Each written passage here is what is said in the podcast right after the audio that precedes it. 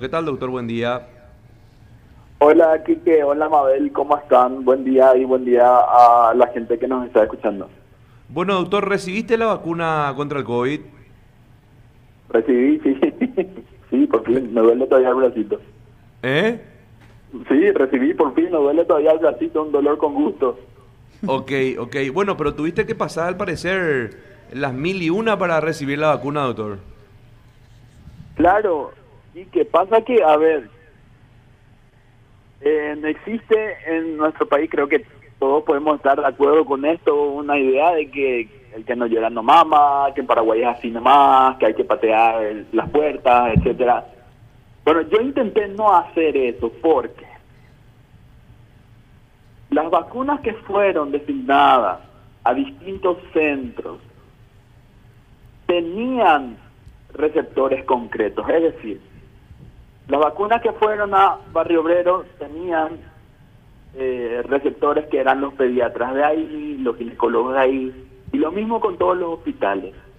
Pero sucede algo que a mí me parece una variable oculta en todo este relato, que es que los médicos lastimosamente no tenemos el horario eh, fijo en el sentido de que si nos citan por decir, a las 9 de la mañana para recibir la vacuna y a las 8 y 58 recibimos un paciente grave, un paciente que puede ser en estado de shock, los que, los que estamos en la parte clínica, una paciente que está dilatando, los ginecólogos, un, un, paciente con apendicitis peritonitis, los cirujanos, es que tenemos que entrar y hacer el trabajo. Y se nos pasa el turno y el agendamiento como está hecho, una vez que pasa tu turno, incluso en horas, se te reagenda. Y ese reagendamiento puede tardar muchísimo. Y esa dosis de ese día se le da a la persona que haya ido al vacunatorio a, para no decir atropellar, probar suerte.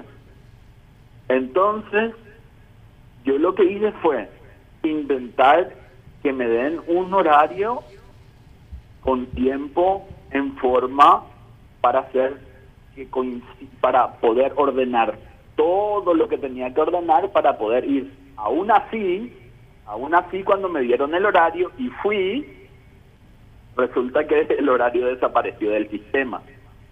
Creo que todos podemos concluir y que todos conocemos experiencias de gente cercana que el agendamiento y el programa y la forma en la que se está inmunizando eh, es, es lamentablemente muy desordenada e ineficiente. Quiero hacer una salida aquí que si me deja. yo no me refiero, yo no me refiero al equipo de vacunación, no me refiero a esa gente que está vacunando y que está todo el día ahí parada vacunando uno tras otro. Esa gente son unos ángeles.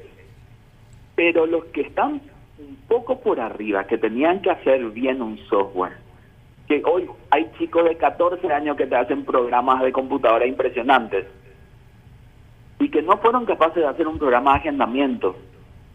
Eh, eso es una negligencia administrativa, que la viví yo, que la vivió mucha gente y que después del tweet, este, del hilo este que hice en Twitter que fue viral y que tal cosa, tal cosa, por suerte eh, se pusieron las pilas y empezaron a llamar a médicos. Yo tengo la experiencia muy grata entre ayer y hoy que muchísimos médicos a los que no conozco me, me escribieron para decirme, doctor César, me llamaron por fin.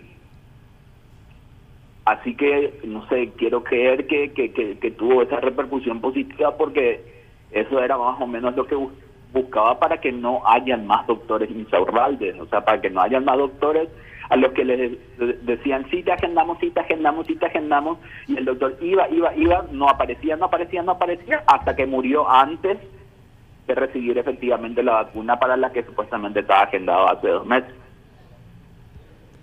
Sí, es así. Y, bueno, y justamente estábamos hablando también, doctor, eh, sí, el sistema de agendamiento y, también de cómo se va manejando el tema del software. Eh, preocupa muchísimo, eh, estarás en conocimiento del caso de esta chica, esta mujer que denunció justamente que llevó a su madre eh, como personal de blanco también para vacunarse y, encontró de que ya figuraba como vacunada y no había recibido todavía la dosis.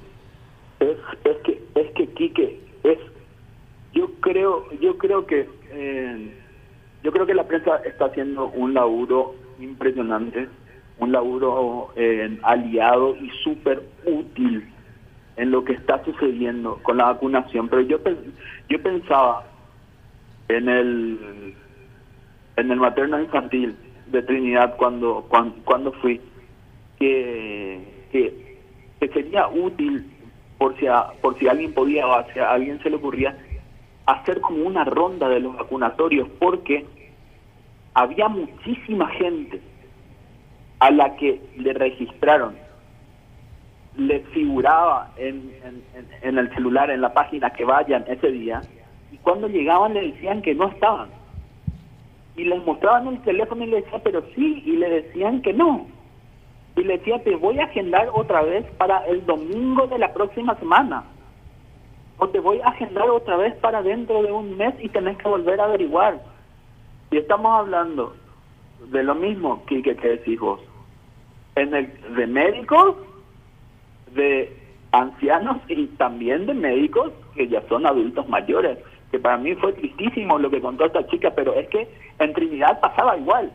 En Trinidad, después, en la fila después de mí, estaba eh, una médica eh, dermatóloga que tenía 68 años y que yo, yo pasé, vi mis cosas, me dijeron, ¿verdad?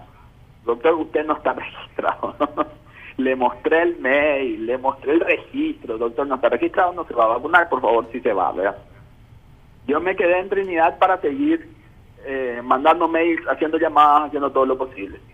Pero a esta doctora le dicen esto y ella sale con sus pasitos ya lentos de persona mayor, con sus pasitos cortitos y, y rendidos y le digo yo, pero, pero espera, doctora, a ver, eh, te vas a ir ya, vamos a intentar, vamos a mandar un mail.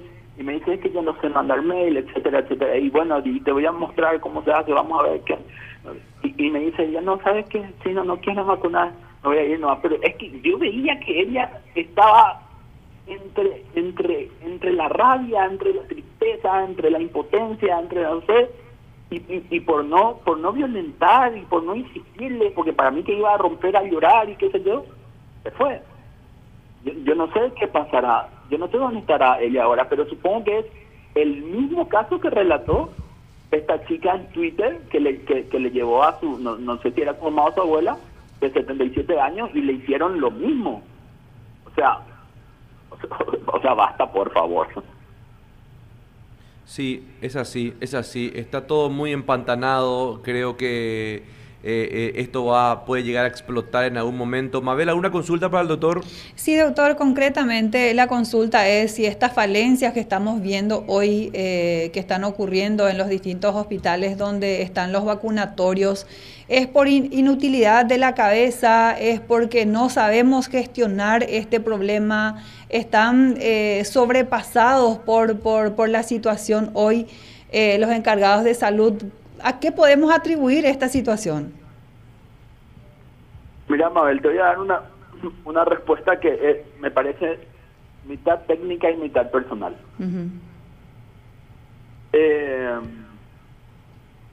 hoy hay repito esto porque porque es un fenómeno que se da a nivel mundial. Hoy hay chicos de 14, de 15 años que pueden hacer, que hacen programas espectaculares, que que, que, que hacen unos códigos eh, en unos en unos lenguajes súper complejos de computadora.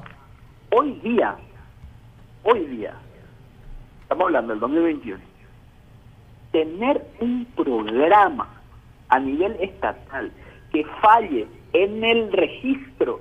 Oiga, les comento esto como anécdota, yo sé que estamos lejísimos, pero el año pasado, el año pasado, Google logró descifrar las formas de la proteína con un programa de computadora. La forma de la proteína es un, es un problema que le trae a mal venir a la ciencia hace 50 años por ahí.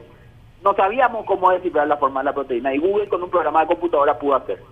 ¿Qué es lo que les quiero contar con esto? ¿Qué es lo que quiero graficar? Hoy en día, hacer un programa de registro de nombre, apellido, registro profesional y dónde te vas a vacunar que no funcione, es negligencia pura. Es que no son capaces, y acá viene quizás la parte más personal, de contratar personal eh, preparado. El Partido Colorado tiene una costumbre de toda la vida de tener en sus cabezas, acá le tenemos por ejemplo al ministro Friedman, que, no está preparada, que, bueno, no sé yo por qué, esa es su línea, pero prefieren, tener en los puestos altos a gente que no está preparada. Todos sabemos que si entramos a buscar en los registros de, los salarios públicos y qué sé yo, hay gente que está ganando 32 palos y te sale sin profesión, sin profesión, sin profesión, sin profesión, sin profesión, sin profesión. No sé por qué, es algo que a ellos les encanta hacer. Y yo supongo que es este fenómeno del Partido Colorado de elegir gente sin profesión, sin profesión, sin profesión, a la que pagarle un montón, que después a la hora de tomar decisiones, toma decisiones malísimas, que eligieron el peor software posible, que es lo que está usando ahora el problema de vacunación, y esto es solamente, este problema de vacunación es circunscripto al grupo que se está vacunando ahora. Yo no me quiero ni, ni imaginar de seguir este programa, de seguir esta gente encargada de esto, lo que va a suceder cuando se, vacune a la población general. Sí, es lo que de, alguna u otra manera también estábamos conversando. Doctora Ponte, yo le, le agradezco por la comunicación y bueno, eh, la deferencia de conversar para la radio primero de marzo. Dale, que Dale, Mabel, un abrazo, ¿eh?